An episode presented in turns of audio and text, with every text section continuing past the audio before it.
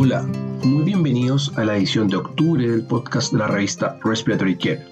Mi nombre es Felipe Damiani, profesor asistente de la Universidad Católica de Chile.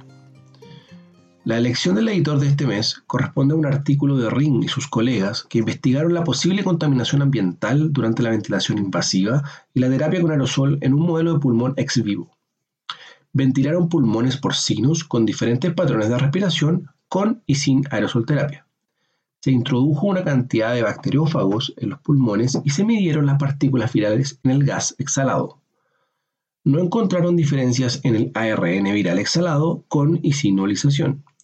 Los autores concluyeron que la terapia con aerosol durante la ventilación invasiva no se asoció con un aumento de la fuga de aerosoles. Sanders y Davis brindan comentarios que señalan que el estudio se limita a la ventilación invasiva y que un paciente con una vía aérea superior intacta capaz de toser representa la mayor preocupación en la contaminación por aerosolización. Sancho y otros evaluaron el uso de gráficos de señales durante la insuflación y exuflación mecánica en la esclerosis lateral amiotrófica o ELA. La disfunción vulvar en la ELA puede provocar el colapso de la vía aérea superior, lo que reduce la eficacia de esta técnica de insuflación y exuflación mecánica. Los autores administraron este tipo de estrategia a presiones inspiratorias y expiratorias iguales, entre 10 a 50 centímetros de agua. Se evaluaron las curvas de presión y flujo de las vías respiratorias para determinar el colapso laringio. Los autores informaron que el colapso de las vías respiratorias ocurrió en la mitad de los sujetos durante la insuflación y en el 20% de los sujetos durante la exuflación. Los investigadores concluyeron que la utilización de las curvas de presión y flujo de la vía aérea durante la maniobra de insuflación y exuflación mecánica pueden usarse para guiar la terapia y evitar complicaciones. En la editorial adjunta de Andersen y Wolster destaca la, importancia de las medidas más allá del flujo máximo de tos para evaluar la eficacia de esta estrategia. En particular, el aplanamiento abrupto de la curva de flujo expiratorio sugiere, el cierre de las vías respiratorias superiores. Burr y sus colegas estudiaron los factores asociados con una percepción positiva del liderazgo en la terapia respiratoria mediante un análisis post-hoc de un estudio que evaluó el colapso o burnout de este tipo de terapeutas. El estudio constaba con más de mil respuestas dos tercios de los cuales incluían una percepción positiva del liderazgo. Las opiniones positivas sobre liderazgo fueron más probables en los centros con personal adecuado y se asociaron con una menor cantidad de días de trabajo perdidos. Las opiniones negativas sobre liderazgo se asociaron con el agotamiento o burnout y mayor cantidad de días de trabajo perdido. Godfellow sugiere que se requieren soluciones innovadoras para revertir el desgaste y la insatisfacción laboral en el cuidado respiratorio. Ella sugiere que esto probablemente incluirá la implementación de una atención costo efectiva para mejorar el valor real y lo percibido por el terapeuta respiratorio al lado de la cama del paciente. Ben y sus colaboradores estudiaron los puntos de vista de los profesores de terapia respiratoria sobre la educación interprofesional en comparación con otros profesionales de la salud. Las competencias de la educación interprofesional incluían comunicación, trabajo en equipo, roles y responsabilidades y ética. En, la, en toda la gama de programas de grado de, terapia respiratoria, el profesorado clasificó la comunicación en primer lugar, seguida de los equipos y las funciones y responsabilidades. Los programas de grado asociado clasificaron el trabajo en equipo por debajo de los programas de licenciatura y maestría. Dancy y otros buscaron evaluar las necesidades de personal y el futuro de la profesión de la terapia respiratoria antes de la pandemia de COVID-19. Se envió una encuesta por correo a 618 miembros de la Asociación Americana de Cuidados Respiratorios o AARC en Luciana y recibió una tasa de respuesta del 19%. Los terapeutas respiratorios basados en hospitales tenían más probabilidad de describir una mutación de personal deficiente y el salario se identificó como la preocupación más importante del personal. El espacio para el crecimiento y el alcance de la práctica sugirieron o siguieron al salario como factores importantes. el 70% de los encuestados estuvo de acuerdo en que una licenciatura debería ser el nivel de entrada para la práctica clínica. Llegaron a la conclusión de que los terapeutas respiratorios respaldan el estándar de nivel de entrada de bachelor o de licenciatura y desean una educación superior en un esfuerzo por lograr el crecimiento y el avance profesional. Terry y Ari estudiaron el impacto de la pandemia de COVID-19 en la inscripción, retención y éxito de los estudiantes de terapia respiratoria en los exámenes de acreditación a nivel nacional. Revisaron retrospectivamente los datos de un programa de grado asociado con 69 graduados durante un periodo de cinco años, tres años antes de la pandemia y dos años después.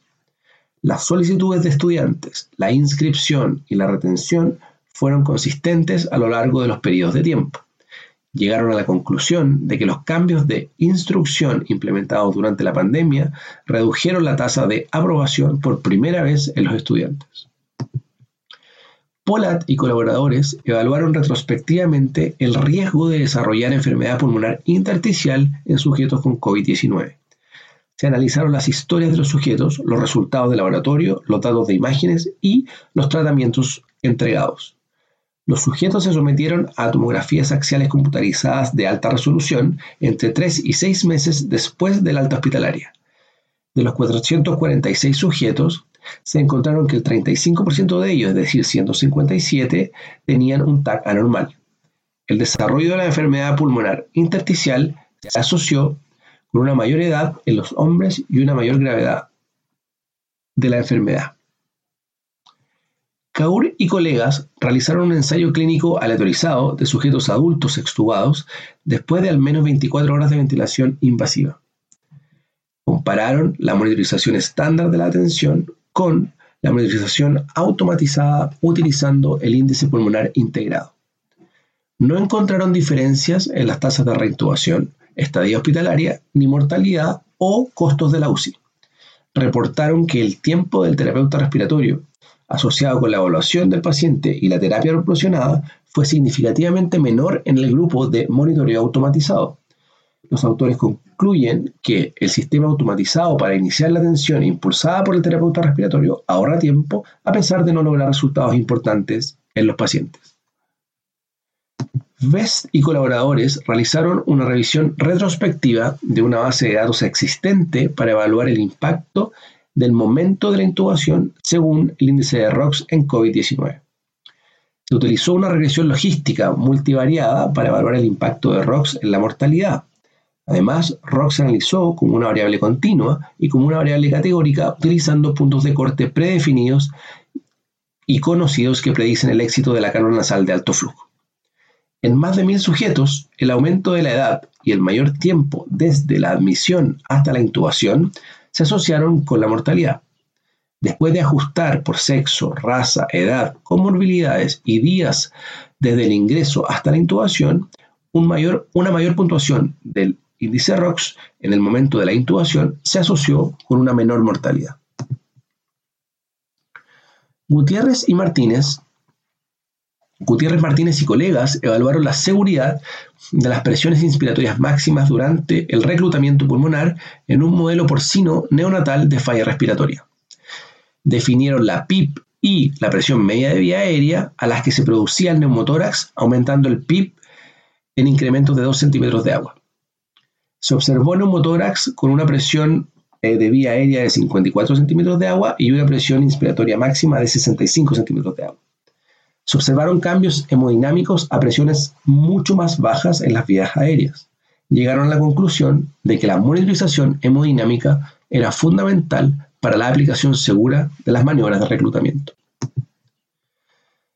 Sí y otros revisaron retrospectivamente los cambios en el manejo de la asistencia respiratoria temprana y el impacto en los resultados y las complicaciones en los bebés prematuros durante un periodo de 13 años el tiempo se dividió en tres periodos de tres años, desde el 2007 al 2020. Los resultados incluyeron mortalidad, incidencia de displasia broncopulmonar, complicaciones, soporte respiratorio inicial y duración de la ventilación. Hubo una marcada reducción en el uso de la ventilación invasiva y una caída en la incidencia y gravedad de la displasia broncopulmonar. En particular, otras complicaciones como neumotórax, hemorragia pulmonar, enterocolitis necrosante, hemorragia intraventricular grado 3 y 4 y leucomalacia periventricular permanecieron sin cambios. Nair y colaboradores realizaron un estudio de cohorte ajustado de bebés prematuros menores a 32 semanas con y sin extubación accidental. Las principales variables de resultado fueron la duración de la ventilación, la duración de la estadía hospitalaria, la displasia broncopulmonar y la retinopatía del prematuro. Los lactantes que sufrieron una extubación accidental tuvieron estadías más prolongadas en la UCI y en el hospital, pero no aumentaron la tasa de displasia broncopulmonar. Los autores concluyen que la extubación accidental dio como resultado duraciones más largas del soporte ventilatorio, pero esto no se asoció con un mayor riesgo de retinopatía del prematuro o displasia broncopulmonar. Asamaki y colegas brindan un breve informe sobre eventos adversos durante la movilización temprana en sujetos con COVID-19. A pesar de la gravedad de la enfermedad del sujeto, no encontraron una mayor incidencia de eventos adversos en esta población. Feinstein y otros contribuyen con un breve informe sobre los resultados de una encuesta relacionada a los hábitos del uso de vaporizador en pacientes con cirugía eh, electiva programada. Señalaron que muchos encuestados no se les preguntó sobre el historial de uso de vaporizador y que varios de ellos eh, no identificaron el vapeo como una forma de fumar. Cardinal Fernández y colaboradores proporcionan una revisión sistemática de la aplicación de la compensación automática del tubo durante una prueba de respiración o ventilación espontánea. Informan que este método de eh, compensación automática del tubo se asoció con mayor probabilidad de éxito de la extubación, pero no con el éxito de la prueba de ventilación espontánea. Finalmente, Kaylet y sus colegas brindan una revisión narrativa de la hipoxemia silenciosa en el contexto de COVID-19. Este artículo revisa la fisiología de la hipoxemia silenciosa y los conceptos erróneos que se han promulgado durante esta pandemia. Para recibir el contenido de este y los números anteriores de la revista, visite nuestro sitio web en www.rcjournal.com. Allí también podrá suscribirse para recibir el podcast de las ediciones futuras.